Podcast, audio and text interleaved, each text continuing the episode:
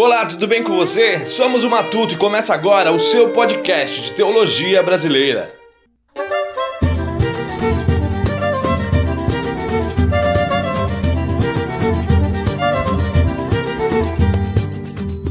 Bom dia, boa tarde, boa noite. Que a paz do nosso Senhor Jesus Cristo esteja sobre a sua vida. Eu me chamo João Vitor e somos o Matuto, o seu novo podcast de teologia brasileira.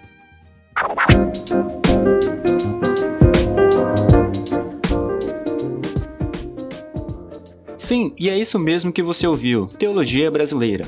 E para esclarecer melhor, não é que nós cremos em uma teologia brasileira ou latino-americana no sentido de existir múltiplas teologias igualmente verdadeiras, pois a verdade de Deus é universal, mas nós cremos na importância da teologia brasileira no sentido de produção local de boa teologia e da aplicação da sua doutrina para o nosso contexto. E como eu já disse no início, eu me chamo João Vitor e serei o seu apresentador. Tenho 27 anos, sou natural de Belém do Pará. Sou discípulo de Jesus Cristo desde criança e sou membro de uma igreja batista filiada à Convenção Batista Brasileira. E isso é tudo que eu vou falar sobre mim por enquanto e vamos seguir em frente. E bem, uma das razões para o surgimento desse podcast é porque depois de muitas acusações, eu passei a reconhecer que sou um cara muito curioso. E quanto mais eu fico a matutar sobre alguns assuntos, mais eu vejo o quanto eu não sei nada. Eu tenho tido a oportunidade de esbarrar com grandes gênios da teologia. São mestres, professores, pastores e amigos que dou graças a Deus por cada um deles que passaram pela minha vida, me ensinando o quanto eu ainda tenho que matutar.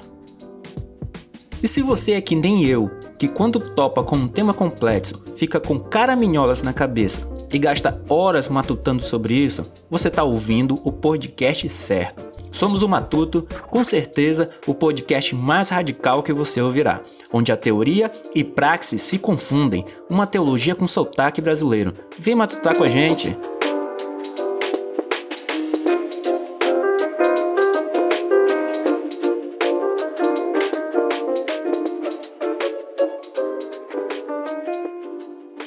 Bem, para a estreia do nosso podcast, trouxemos um tema que a opinião sobre a complexidade do assunto é quase unânime. E esse assunto é. Dons espirituais. Mas tenho certeza que isso não é desafio para o nosso convidado, meu amigo Tomás Correia. Tudo bem, Tomás? Tudo bem, João? Tudo bem, cara? Tudo bem por aqui também. Meu amigo, que grande privilégio e alegria poder matutar esse tema com você. Mas antes de a gente começar, fale um pouco sobre você. Então, antes de me apresentar, né, eu me chamo Tomás. Assim como João, sou missionário né, da Convenção Batista Brasileira através da Junta de Missões Nacionais e trabalho com a plantação de igrejas nas comunidades ribeirinhas aqui do Amazonas. Né, e junto disso também sou seminarista, sou noivo da Sara. Olha só, só para esclarecer para vocês que estão nos ouvindo, nós estamos gravando esse podcast online, à distância, e por isso talvez tenhamos algumas interferências. O Tomás disse que ele é noivo da missionária Sara Soares, que atua na Amazônia. Eu queria falar também que eu e Tomás somos da mesma turma do treinamento do projeto Radical Amazônia, da Junta de Missões Nacionais. Ele é seminarista do Programa de Formação Missionária, que é uma extensão do Seminário Teológico Batista do Sul do Brasil, aqui no Norte. Mas ouso dizer que ele só é seminarista por questões burocráticas. E você vai perceber isso na nossa matutagem de hoje. Mas desse jeito aí você me coloca muita pressão sobre mim. Mas vamos lá. Além de tudo, ainda é humilde. Eita glória! Eita Dito tudo isso, para a nossa matutagem, acho importante a gente começar se ambientalizando. Para isso, eu gostaria que você, meu amigo Tomás, nos dissesse o que, que a Bíblia fala sobre dons espirituais. Então, João, a respeito do, dos dons espirituais, a gente tem aquele vamos dizer, aquele costume, até aquela mentalidade em nossas igrejas, nas nossas escolas bíblicas, de pelo fato de ser algo que a gente fala, ah, isso é coisa carismática, isso, aquilo, outro, a gente acaba rotulando e deixa de ensinar isso nos púlpitos, né, no, nas escolas bíblicas, nos lugares que a gente deve ensinar a palavra de Deus. Mas a gente vai também ver à luz da palavra né, Por exemplo, em primeira carta aos Coríntios, no capítulo 12, no verso 1, Paulo vai falar que a respeito dos dons ele não quer que os irmãos sejam ignorantes. Então, acho que é uma parte que a gente precisa conhecer da Bíblia e que dá muita controvérsia, porque normalmente quando nós, principalmente batistas, né, quando falamos de dons, a gente já está ligado logo aos carismáticos, aos pentecostais, coisa outra, né? Mas assim, antes de começar, né, essa introdução bíblica, essa definição que é importante, eu gostaria que a gente entendesse assim um conceito bem rápido da trilha, mais ou menos de um trilho que a gente vai caminhar no decorrer desse, desse podcast, dessa entrevista aqui. Era, é um conceito até da maneira como nós vamos nos propor né, de estudar os dons de uma maneira bíblica até e isso chegar na, na prática lá nas nossas igrejas. Então a gente entende que a teologia, primeiramente, ela é bíblica. Né? Nós vamos estudar na Bíblia, depois nós vamos sistematizá-la, né? nós vamos estudar uma teologia sistemática, depois nós vamos ver alguns fatores filosóficos, históricos, algumas evidências e vamos agrupar isso e vamos levar isso a uma internalização do pensamento. Né? Nós vamos chamar isso de teoria.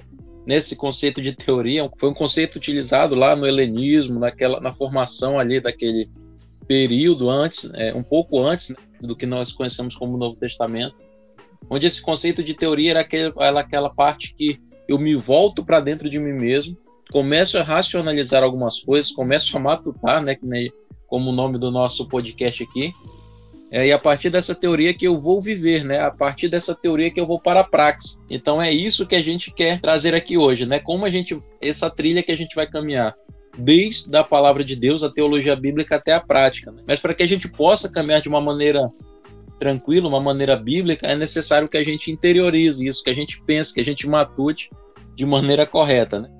Então vamos lá definir algumas coisas né, a partir da Bíblia. O que, que a Bíblia fala sobre isso? É importante nós conhecermos os termos corretos utilizados, porque termo é uma coisa que dá muito trabalho para a gente. Às vezes a gente coloca um termo mal colocado ali e outro ali acaba gerando uma confusão toda. Mas a Bíblia, quando nós vamos olhar para ela nessa questão de dons, ela vai nos esclarecer algumas coisas. A gente fala, ah, Tomás, mas esse podcast na teologia brasileira, tal, é realmente, mas nós vamos falar um pouco de grego agora, né? Que nem minha mãe fala, tá falando grego? É, tô falando grego aqui. Por exemplo, no primeiro versículo que falamos aqui, essa palavra dons espirituais, ela é traduzida como pneumática, né? Ou seja, vem do espírito. Né? A palavra no plural, ela também vai designar dons espirituais. Como vai dizer, né? os fiéis em Corinto eram zelosos pelos dons espirituais, pneumato, né? que é uma maneira plural de eu tratar pneumática. Né, os dons espirituais eles são identificados como uma manifestação do Espírito. Né? Tá lá em 1 Coríntios 12, 7, vai falar que essa manifestação do Espírito, eu traduzo né, para fanerosa estou pneumatos, ou seja, manifestação do Espírito. E todos esses termos eles vão enfatizar a espiritualidade dos dons. Então a gente pode dizer justamente que esses dons, né, segundo a, a definição bíblica, eles não partem de nós mesmos mas sim são uma manifestação do Espírito, portanto, eles são sobrenaturais. Uma outra tipo de definição né, que a Bíblia vai utilizar para dons, ele vai usar o termo carismata, por exemplo, lá em 1 Coríntios 12, 4, 12, 31, Romanos 12, 6, e é um termo que vai derivar de caris, né, de graça, algo imerecido. E a partir disso nós vamos ter essas habilidades dadas por Deus. Então a primeira coisa que a gente viu, né, com os outros termos lá, é que o dom é dado pelo Espírito. Agora nós estamos vendo, a partir dessas outras, que eles são pela graça, que o Espírito dá como ele apraz, como ele quer. 1 Coríntios 12, 11 vai dizer isso. Outra palavra que é utilizada quando vai falar de dons, né, lá em 1 Coríntios 12, 5, por exemplo, que vai falar que há diversidade nos serviços, outro vai falar ministérios, entre outros, é a palavra diaconai, que é ministério. Ou seja, ele vai mostrar uma ideia de servidão para esses dons. E isso vai deixar claro que é algo que os dons eles não devem ser exercidos assim, tipo, ah, para o meu benefício próprio, mas ele é utilizado para benefício da igreja, né, para edificação do corpo. E eu gosto assim da definição que dons espirituais são dons da graça, né, concedidos pelo Espírito, com o objetivo de edificar a igreja. Porque Paulo ele não tinha na mente aquela essa questão de capacidade é, própria que cada um tinha, capacidades especiais, né? mas sim funções ministeriais que esses dons dariam. E que se nós transformarmos ele em maneiras de nos admirarmos ou de nos acharmos uma coisa ou outra, a gente vai estar se utilizando da maneira errada. Então é isso que a gente tem que entender de dons nesse começo. Nessa breve introdução aqui que a Bíblia fala, né, que são sobrenaturais, são dados pelo Espírito, pela graça, de maneira como ele quer e são dados para o serviço. A primeira mão é isso que a gente tem que entender. Tomás, acredito que muita divergência sobre o assunto surge por conta do mal entendimento ou até mesmo total ausência de entendimento de alguns conceitos. Por exemplo, tem gente que chama as habilidades musicais de um dom. Tem muita gente que confunde dons do espírito com, por exemplo, frutos do espírito ou ainda o dom com talento. Explica pra gente quais são as diferenças entre esses conceitos. Cara, é muito importante a gente conceituar as coisas de maneira correta, né? O que é dons, o que é talento, o que é fruto do espírito, porque até pelo fato mesmo da, desse de causar confusão, né? É, é, termos colocados nos lugares errados. Por exemplo, os termos pentecostais e carismáticos, né? Que nós usamos para pessoas que têm uma teologia ligada à crença, né? Fervorosa desses dons. Só que o fato, por exemplo, ah, você é pentecostal? Falei, sou, sou pentecostal sim. Por quê? Né, porque temos uma igreja baseada lá em Atos 2, né? Uma igreja que persevera na oração, na doutrina, que acolhe aqueles que estão sendo salvos. Então, isso é ser uma igreja pentecostal. E é carismático porque pelo fato de também ter recebido dons do Espírito Santo, né? Que nem nós vimos ali, dons pela graça, né? Carismata. Então, assim, é importante a gente conceituar algumas coisas na maneira correta. Né? Então, comumente, a gente tem feito essa confusão entre dons, talentos e frutos. Então, vou deixar assim de maneira bem didática, né? de maneira bem simples, essa conceituação, como que a gente faz, ou como que a gente vai trabalhar. Né? Porque os dons, eles são dados assim aos cristãos pelo Espírito Santo, no momento que eles colocam a fé em Cristo, ou seja, os dons são é algo exclusivo para o crente e tem como papel, né, tem como função exercer a edificação do corpo, a edificação da igreja. E aí o Espírito vai dar para o novo crente o dom ou os dons espirituais que ele deseja que aquele crente tenha. É algo gracioso. Então eu não escolho o meu dom, eu não busco o meu dom, é o Espírito Santo que dá. Ou não, se ele não quiser, né, no momento da conversão. Já o talento, ele também vai se tratar por algo dado por Deus. Né? Porém, há uma diversidade maior assim, no sentido que não somente o crente tem talentos, mas outra pessoa não crente tem também. Que nem você falou, por exemplo, ah, tem um, um cara que é bom na música. Não necessariamente ele precisa ser crente para ter aquele talento. E assim, igualmente o dom ele vai desenvolver aquilo. Só que ele pode ter outras finalidades, já que, vamos dizer, ele não é crente, então ele vai usar o talento dele para outra maneira. Mas nós, sendo cristãos, tendo dons e talentos, nós devemos exercer todos eles né, para glorificar a Deus. Já o fruto do Espírito, eu vejo mais como atitudes que o crente deve ter ao ter sua vida dirigida pelo Espírito Santo. Espera-se né, que todos os crentes, pra, diferente dos dons, né, pratiquem o fruto do Espírito, porque isso é para todos os crentes, isso não tem exceção. Né, se o crente é crente mesmo, ele vai ter que mostrar né, esse, esse fruto que ele tem, que é amor, domínio próprio, mansidão, tudo lá, como diz em Gálatas 5,22. Né? Então, algo assim que eu até gosto de pensar, algumas pessoas, né, devido à sua a sua teologia devido àquilo que interiorizam dentro de si, é aquela questão de que eu não devo né, buscar mais do Espírito, eu não devo buscar mais um dom, mas sim eu devo buscar que o Espírito tenha algo maior na minha vida, né? deixar que aquilo que o Espírito me deu possa trabalhar de maneira que ele apraz na minha vida. Então, em resumo, os dons do Espírito não é o mesmo que fruto do Espírito e que também não é a mesma coisa que os talentos, estou certo? Correto. Por mais que eles se pareçam em algumas em algumas situações eles são coisas diferentes, né? Que nem eu falei, os dons são para os crentes, o talento para os crentes e não crentes, e o fruto do Espírito também é para os crentes, só que, porém, ele é aquilo que se espera de uma pessoa que está submissa à ação do Espírito Santo e é para todos os crentes, sem exceção. Outra coisa interessante, Thomas, é que ao longo da história da igreja foram surgindo algumas ramificações dessa doutrina dos dons, como é o caso do continuismo e o cessacionismo, Conta pra gente como é que surge essas doutrinas e em que cada uma delas se baseiam. Então, assim, nós temos dois campos extremos, né? O continuismo e o cessacionismo, onde o continuismo ele vai entender que esses dons, por exemplo, de profecias, glossolalia, que é o dom de línguas, de cura, e esses outros dons, eles continuam atuando até hoje na igreja. Né? Já o, cessacionismo, ele vai entender que esses dons ligados à, à revelação, à cura, à profecia e à própria glossolalia são coisas que cessaram, né? Que deixaram de existir. Mas assim, trazendo esse contexto né, de como surgiu, por exemplo, o continuismo, né, na época de Jesus, o, a pregação do evangelho era, era, acompanhada disso, né, de sinais, de, de, milagres. E os discípulos, né, aqueles que seguiam Jesus, eles iam em todo o tempo, Jesus curando, expulsando demônios, coisa toda. Então, certamente havia na mentalidade deles ali de que isso ia continuar mesmo após a ida de Jesus aos céus e a vinda do Espírito, logo em seguida, né, que aconteceu lá em Atos, né, e vai ver o Espírito Santo descendo ali, como havia sido profetizado lá pelo profeta Joel. E certamente isso aconteceu, porque era uma autenticação daquilo que eles pregavam.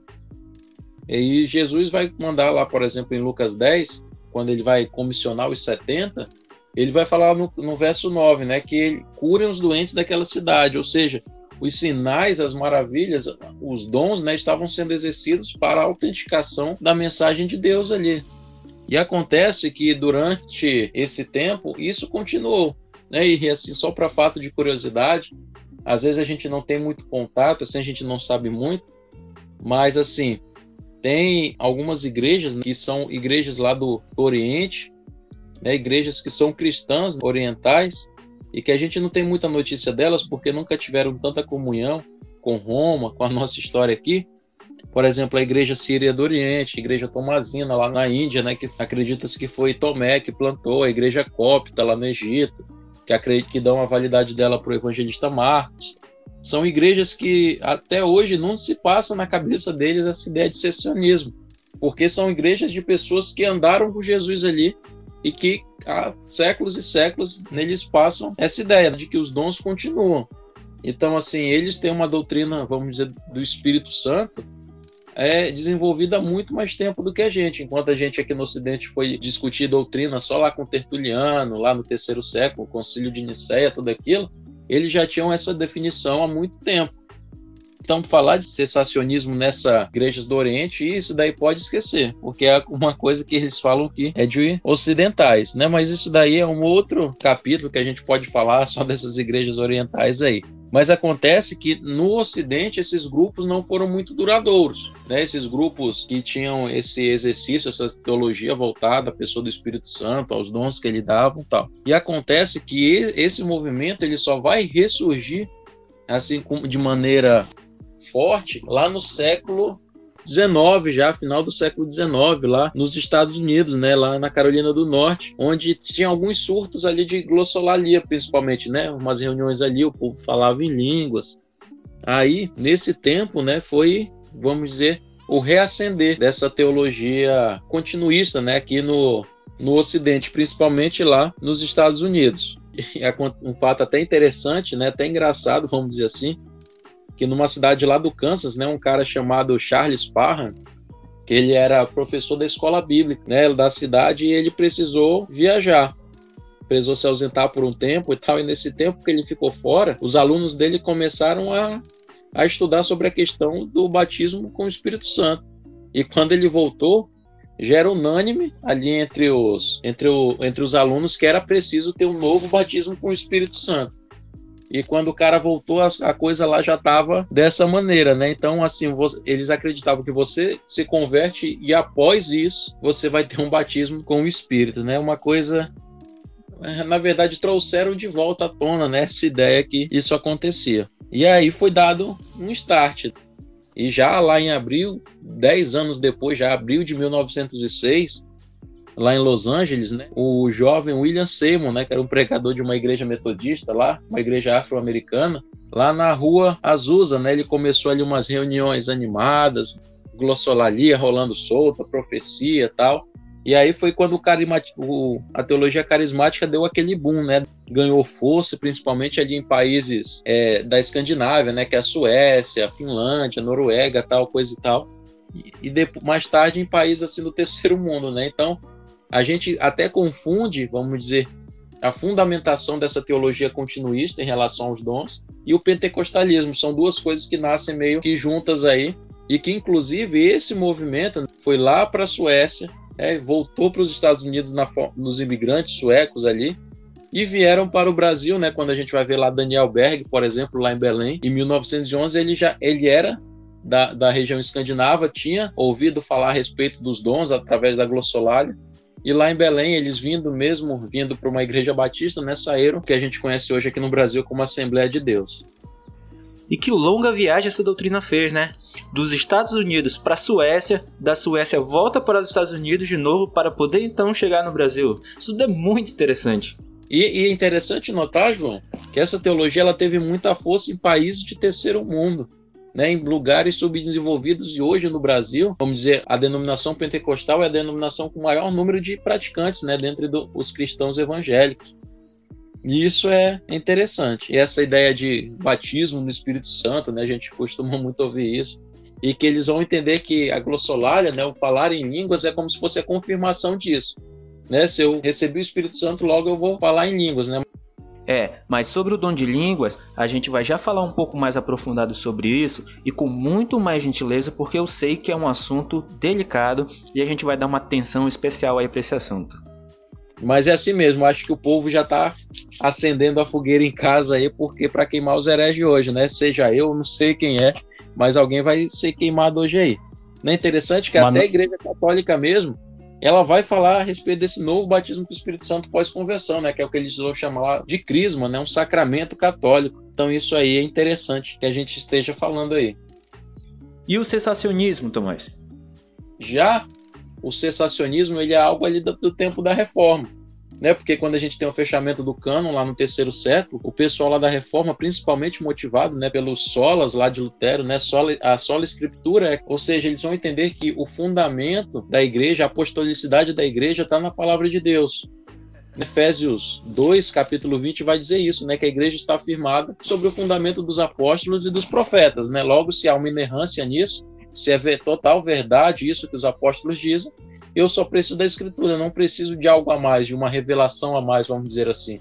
Eu não preciso de, de algo é, que venha novo da parte de Deus, porque eu já tenho a própria Bíblia. Então, a ideia de cessação de dons veio justamente desse tempo aí de reforma, né? E hoje, assim, normalmente os que carregam nessa ideia são alguns grupos batistas, presbiterianos, em sua maioria, né? que tem esse ideal cessacionista.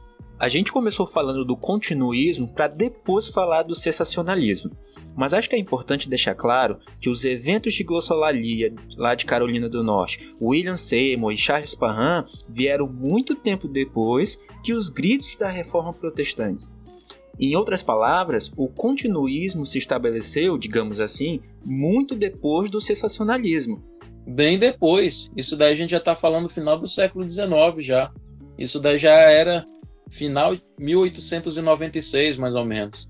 Então, se os teólogos da Reforma Protestante voltarem hoje aqui no Ocidente, eles teriam a mesma reação de Charles Parham quando voltou lá para os seus discípulos, encontrou eles lá naquela nova doutrina? Tipo isso, foi uma, ele deu tempo ali pro cara vacilar, eles falaram, não, vamos estudar sobre isso, e quando ele voltou, gera uma unanimidade entre eles ali, né, que eles precisavam precisavam de um novo batismo com o Espírito Santo.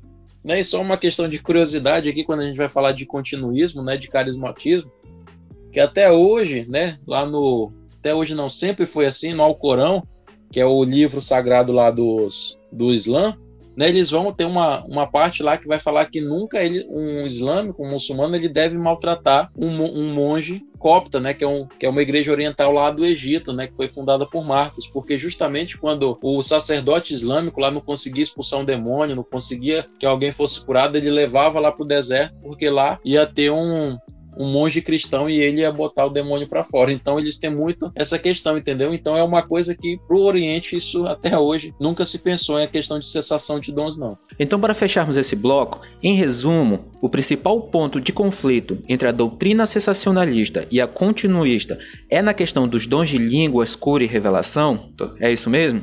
Basicamente, principalmente na questão de revelação, porque os cessacionistas eles vão entender que já há uma revelação, né? Já a palavra de Deus, né, como inerrante, como verdadeira, já é o, a própria palavra que nós precisamos, né? Então não há algo novo, vamos dizer assim, vindo de Deus em forma de revelação. Isso que o cessacionismo vai dizer. Eita, aleluia,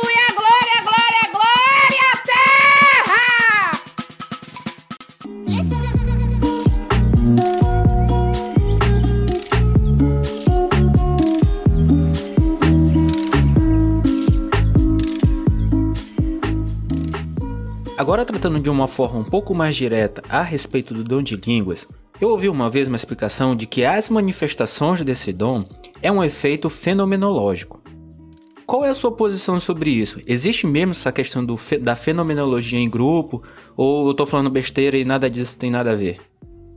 Cara, Assim a gente precisa definir primeiro o que, que é dom de línguas, né? O que, que você vai tratar quando você está falando de glossolalia, justamente por aquela questão de conceito, né? O que, que a Bíblia vai falar que é esse dom de línguas. Né? Então, se eu acredito numa coisa, vamos dizer, na, o que a Bíblia fala determinada coisa, eu vou internalizar aquilo e eu vou criar um imaginário religioso dentro da minha mente, um imaginário de como eu alcanço aquilo lá ou como aquilo me alcança e vou botar na prática. Então isso acaba gerando um fenômeno que você tratou aí, e isso de alguma maneira vai ser externado. Mas a Bíblia, eu acredito ser bem claro quando ela vai tratar que a glossolalia, o, o falar em línguas, ela está falando de idiomas conhecidos, né? Nós vamos ver lá em Atos 2 que o, os apóstolos, os discípulos lá estavam pregando o evangelho e o povo lá vindo de várias regiões, de vários lugares diferentes, estavam ouvindo como se fosse em sua própria língua é até engraçado é que eu, toda vez que eu penso nisso, né, quando Atos 2 lá tá falando que vieram línguas de fogo do céu, eu fico imaginando, sabe aquelas línguas do Rolling Stones pegando fogo? Eu fico imaginando aquilo caindo do céu. Mas assim, é realmente a questão idiomática, né? Porque o povo estava entendendo tudo na sua língua. Então é difícil eu entender através da Bíblia que é uma coisa assim, uma coisa estranha, uma língua incompreensível, uma, algo desse tipo que eles imaginam hoje, né? Que é uma um estaticismo, ah, falando coisa com coisa. Eu não acredito ser não. Eu acredito que é mais ligado a idiomas mesmo.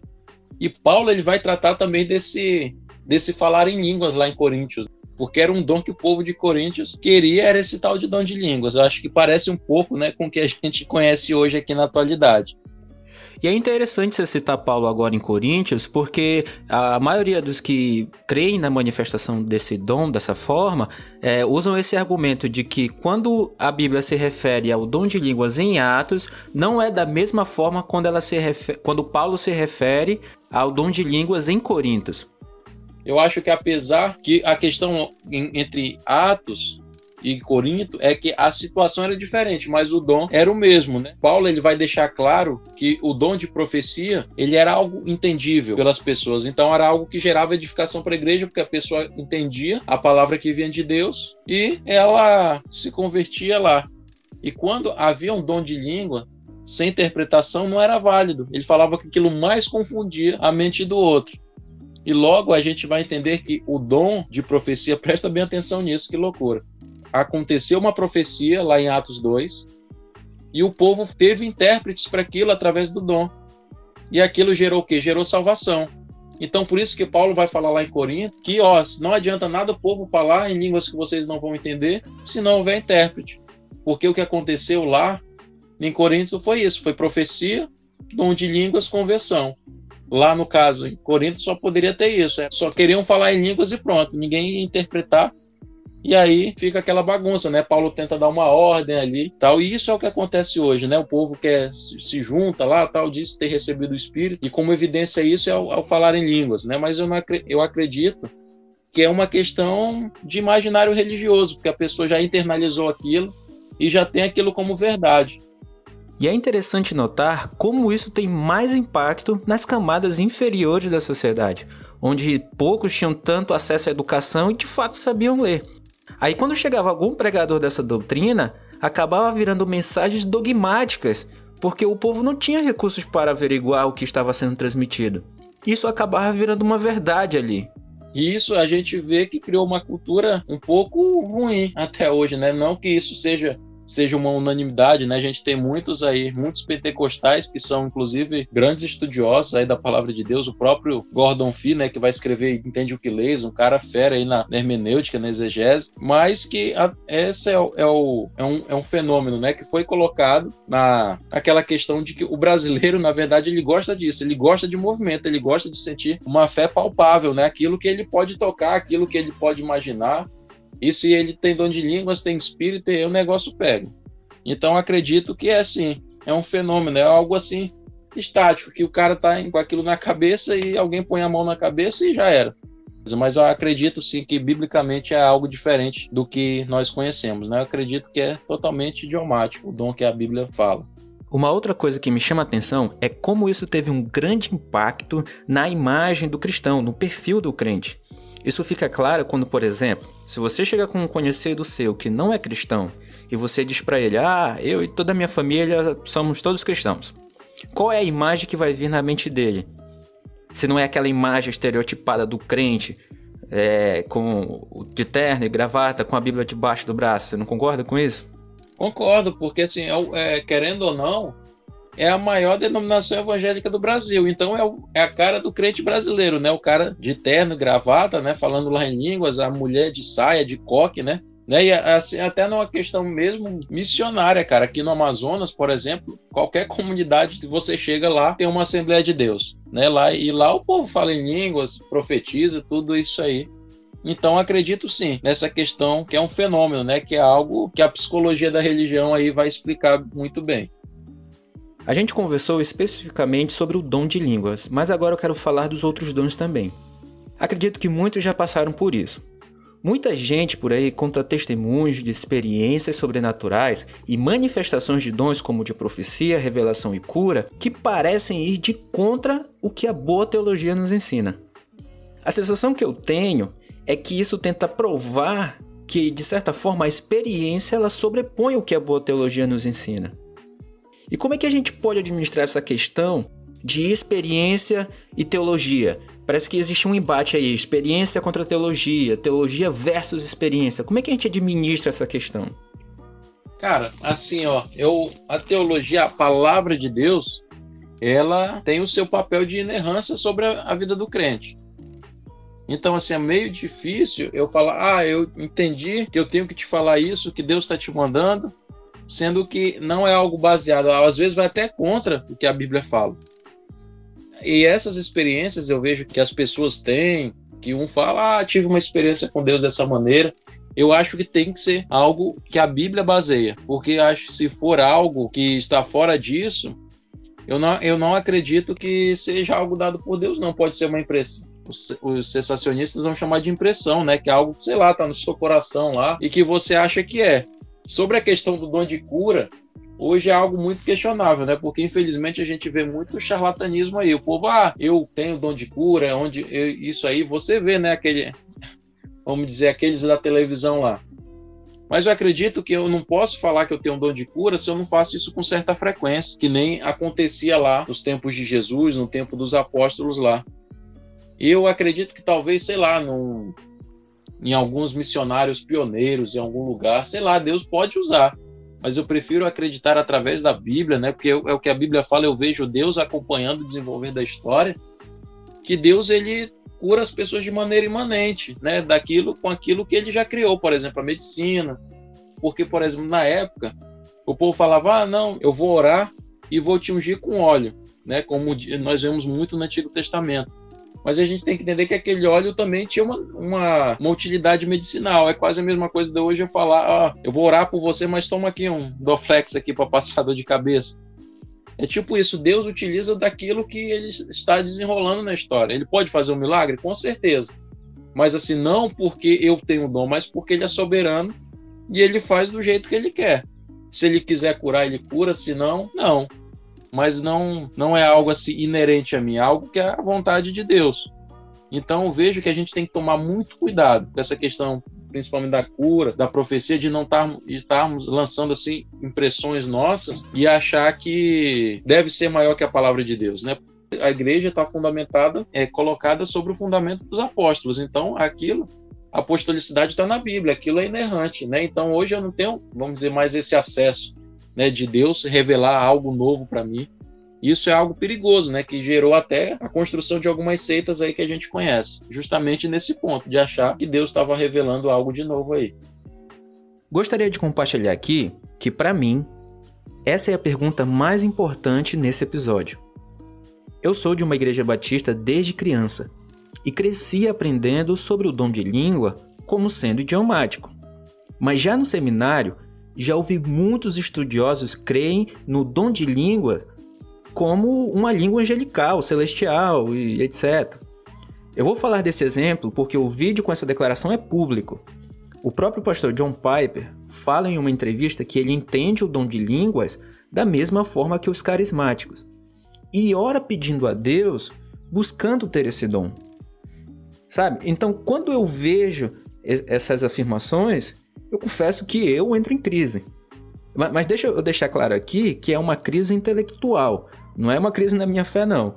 Então, é sim, essa é uma das perguntas mais importantes para mim e eu, eu quero entender bem isso aqui.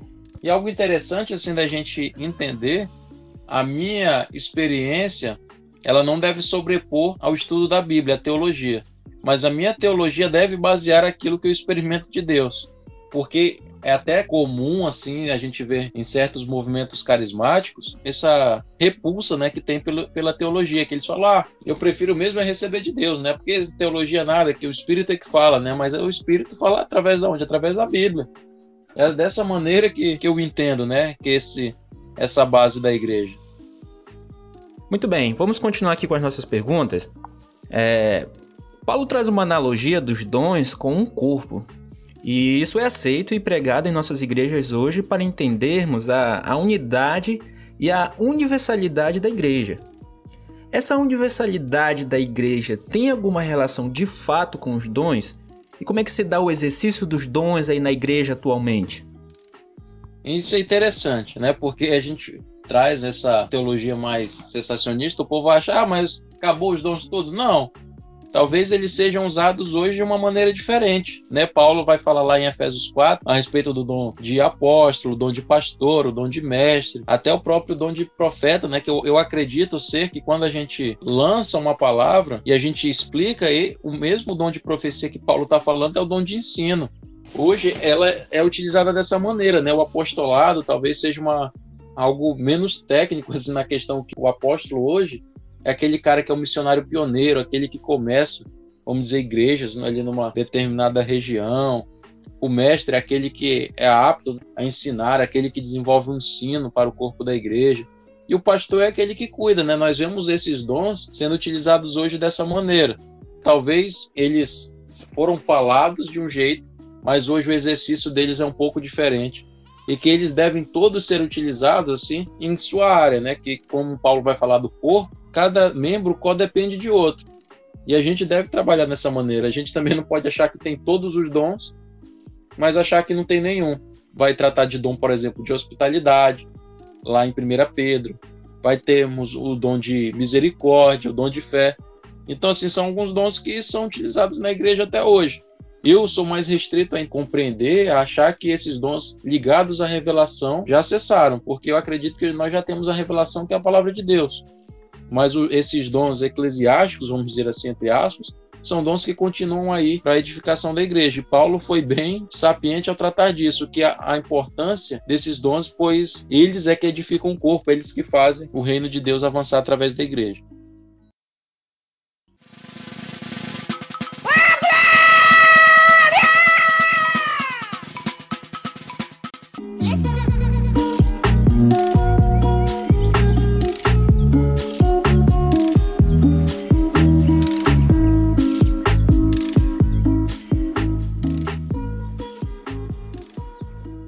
Dos tratados mais belos que já li na Bíblia é o de Paulo sobre o caminho melhor. A sequência de hipérbole que ele usa para descrever a centralidade do amor no exercício dos dons praticamente se tornou uma poesia universal.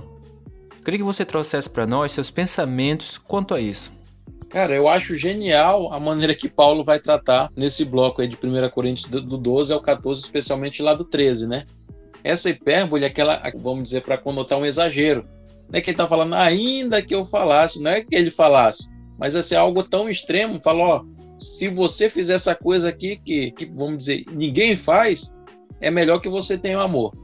Então, acho que hoje é dessa maneira ainda que eu fale a língua dos anjos, é melhor a gente ter amor, é melhor a gente exercer o amor. E eu acho isso aí fantástico que Paulo vai dizer que não tem dom maior do que o próprio amor, né? Porque foi o dom do amor que nos salvou através do, através do perdão de Jesus Cristo. É o amor. É o amor que é, é o esteio da igreja nesse tempo. Mas ainda, né, que eu tenha dons, não adianta nada se eu não tiver amor.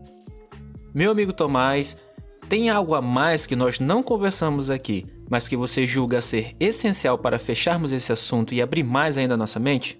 Então, assim como é a proposta, né? A gente realmente lançar isso aí para que o povo possa matutar mesmo essa ideia, né? Passar a semana aí lendo 1 Coríntios 12, para ler Romanos 12, para ler 1 Pedro 4, onde vai ter menção de dons, Efésios 4 também.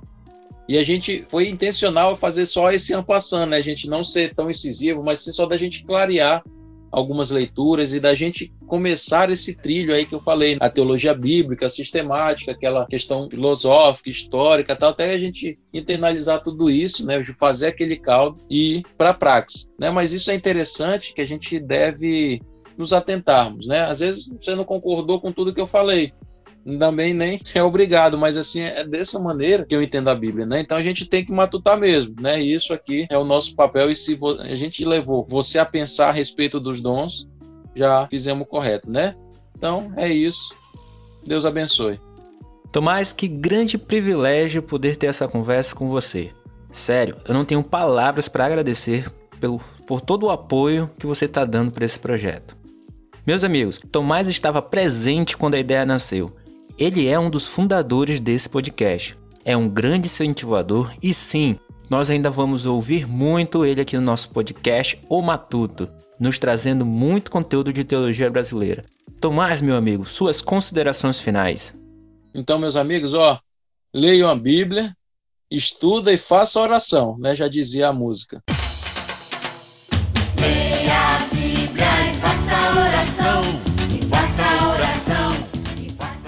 E é isso, meus amigos, meus irmãos. Esse foi o episódio de estreia do nosso podcast O Matuto, o seu podcast de teologia brasileira. E antes de encerrar, eu gostaria de pedir que você fizesse algumas coisas para nos ajudar. Exatamente, você pode sim nos ajudar.